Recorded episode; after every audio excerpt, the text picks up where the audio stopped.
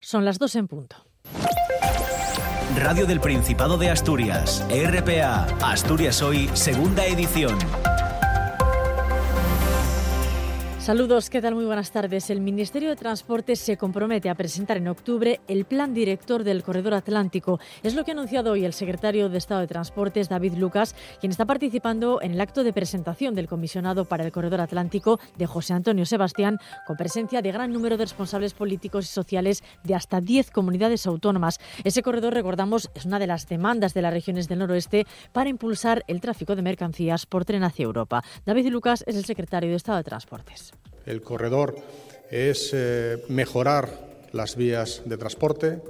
El corredor es hacer posible que haya más empleo, que haya desarrollo económico, que haya más vertebración territorial, pero sobre todo que haya igualdad, igualdad y más equidad entre los diferentes territorios españoles. Bueno, pues tanto David Lucas como José Antonio Sebastián han destacado que el plan de recuperación, transformación y resiliencia va a destinar a los tramos del corredor atlántico más de 2.400 millones, mientras que en los presupuestos generales hay reservado este año 1.648 millones en inversiones para avanzar en completar y ampliar la infraestructura que afecta a 11 comunidades, una cifra similar a la reservada para el corredor del Mediterráneo.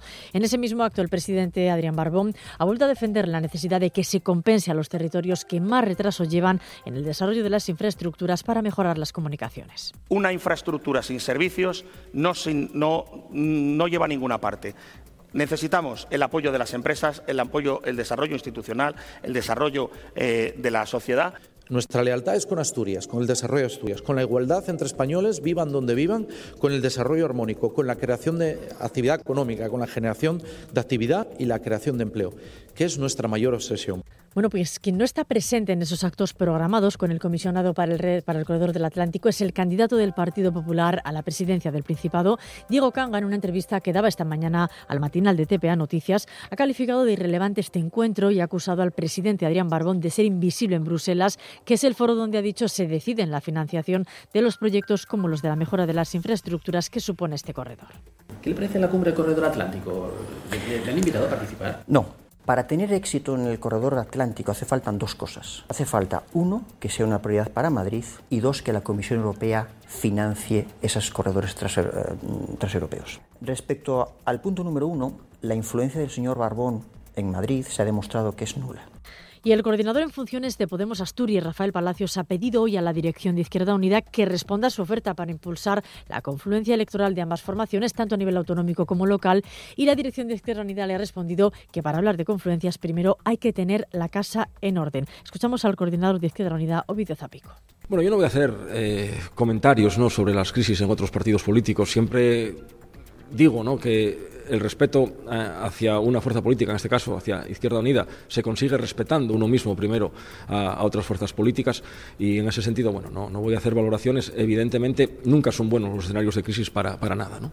Y Mieres será el epicentro de las celebraciones del 8M en Asturias. El movimiento Asturias Feminista 8M ha decidido que la manifestación del próximo 8 de marzo de este miércoles tenga como escenario Mieres bajo el lema Compañera dame tira. Será la primera vez que esta protesta, esta movilización del 8M se celebre en Mieres. De ahí la consigna con guiño a la actividad de manera lema Compañera dame tira.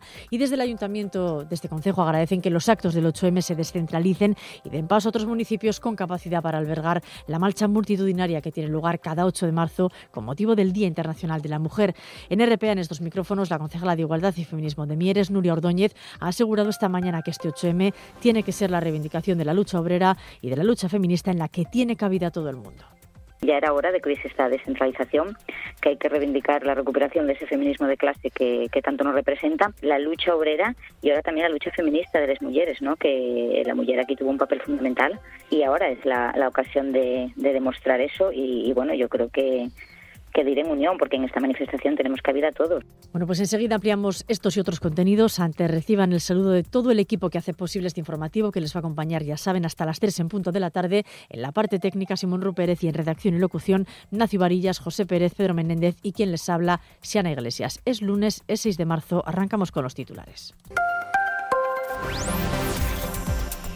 Izquierda Unida y Podemos Asturias han presentado esta mañana una proposición no de ley en la Junta para pedir al Ejecutivo que inste al Gobierno central a que derogue los planes de ordenación del espacio marítimo. El diputado y coordinador general de Izquierda Unida Asturias, Ovidio Zapico, denuncia la ausencia total de planificación. Reclama una moratoria para las instalaciones eólicas, tanto terrestres como marítimas. Pide también que se abra un diálogo con los pescadores, un sector que ya ha anunciado una huelga a partir del próximo fin de semana. La transición energética está eh, generando desigualdades, no está siendo justa con los territorios y no está siendo justa con colectivos. Lo hemos denunciado muchas veces. Hoy denunciamos una injusticia más con un nuevo colectivo, que es el de los pescadores. Y una reflexión política. Eh, el gobierno de Asturias durante estos cuatro años, ante este boom eólico, no ha reaccionado políticamente, no ha hecho los deberes, no ha realizado esa planificación. Principado y Ayuntamiento de Gijón han llegado a un acuerdo para prorrogar durante un año las medidas contenidas en el Plan de Calidad del Aire de Gijón. La Consejería de Medio Ambiente considera que aún es prematuro evaluar el impacto que la instalación de la nueva chimenea en el Sinter B de Arcelor va a tener en la mejora de la calidad del aire de la zona oeste de esa ciudad. El Concejo a ello se suma que no será hasta diciembre de este año cuando la multinacional siderúrgica tenga en funcionamiento el enfriador en su Sintera. Y preocupación en Langreo tras la puesta en libertad con cargos del presunto autor del martillo a una joven en Ciaño. Vecinos y colectivos consideran que no es suficiente la sanción que le han impuesto, reconocen que hay personas que se sienten inseguras. La plataforma ciudadana ha convocado una movilización para el próximo jueves en Ciaño. Ludi González es la presidenta del colectivo sociocultural de mujeres Les Filanderes hasta que no pase ninguna desgracia, no, no, no, vamos a tener más medidas de seguridad con, con, estos, con esta gente. Que lo que tenemos que reivindicar y esta igualdad que tenemos para salir a la calle, lo mismo a las 8 de la mañana que a las 8 de la noche que a las 10 soles y no con las llaves en la mano por si acaso te ataquen. Y el aeropuerto de Asturias va a recibir el premio al mejor aeródromo de Europa en la categoría de aeropuertos con menos de 2 millones de pasajeros al año. El Consejo Internacional de Aeropuertos concede este galardón con base en las opiniones de los pasajeros sobre la calidad del servicio. En concreto, se ha pedido a los usuarios que valoren aspectos como los accesos, la amabilidad del personal, la seguridad y el tiempo de espera en los controles. El director del aeropuerto considera que el premio es un aliciente para seguir trabajando en la mejora del servicio. El tiempo. Pues conocemos la previsión para las próximas horas con David Arango. ¿Qué tal? Buenas tardes. Hola, ¿qué tal, Sana? Muy buenas tardes. Hoy el día empezaba con sol en Asturias, las nubes han ido ganando terreno, esperamos algunos claros en estas horas centrales del día y durante la tarde volverá de nuevo a cubrirse el cielo. Todo esto sin precipitaciones. Hoy no se espera que llueva en nuestra comunidad autónoma y las temperaturas no cambian con respecto al día de ayer. Nos movemos en el entorno de los 12-13 grados hacia la costa, cerca de los 15 grados en algunos puntos del litoral, mientras que hacia el interior los valores máximos hoy rondarán los 10 grados. Mañana será un día con alguna precipitación débil e intermitente, cuatro gotas, no va a llover con intensidad en ningún momento del día, tendremos muchas nubes en general, pero también puede asomar algún tímido claro. Las temperaturas además subirán hacia la costa centro-oriental.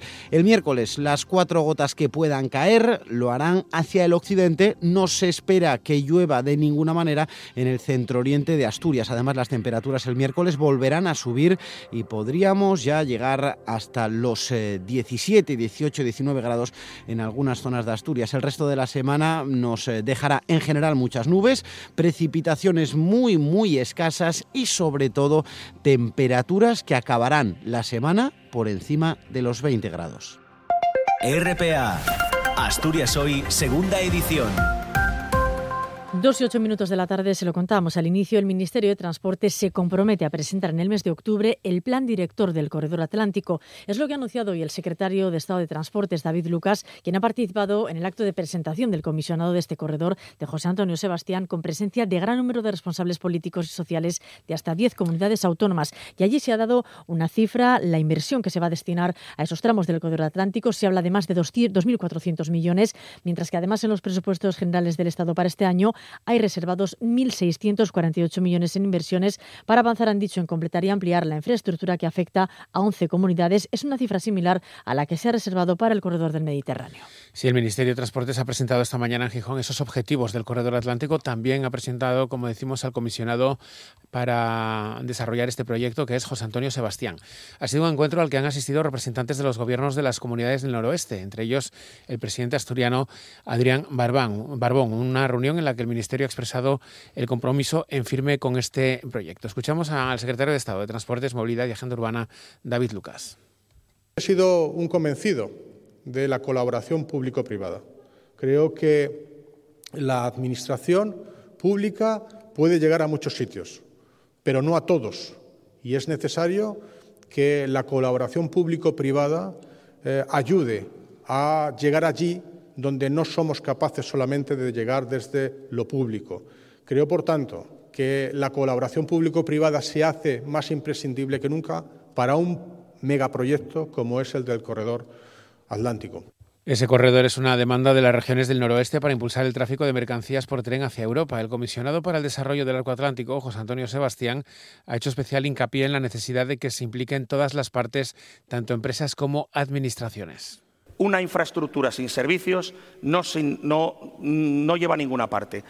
Necesitamos el apoyo de las empresas, el apoyo, el desarrollo institucional, el desarrollo eh, de la sociedad, para que todas estas actuaciones nos lleven a los siguientes pasos. Por su parte, el presidente del Gobierno asturiano, Adrián Barbón, ha vuelto a defender la necesidad de compensar a los territorios que más retraso llevan en el desarrollo de las infraestructuras que mejoren sus comunicaciones. Seremos leales, pero exigentes.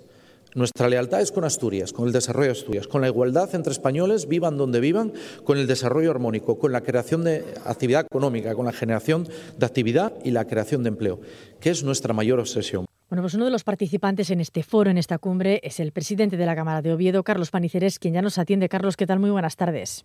Hola, buenas tardes. En una primera valoración de lo que le ha escuchado, de que la sintonía que ha mostrado el Gobierno, ¿diría que el comisionado cumple las expectativas que tiene puestas el Gobierno regional?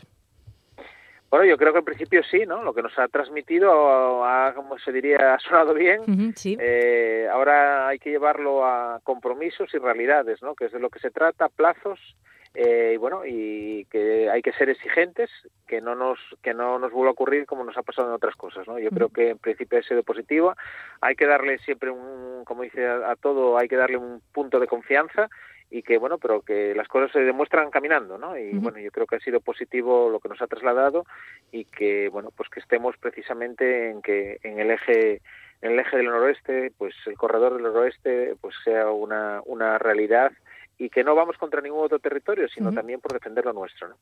Eh, se ha insistido mucho en esa idea de la colaboración público-privada, también de que las empresas presenten sus proyectos. Eh, yo no sé si la entidad cameral que usted preside ya ha recibido alguno de esos proyectos o de propuestas que favorecerían esa, esa mejora del corredor. Hombre, eh, estamos en ello. Yo creo que hace falta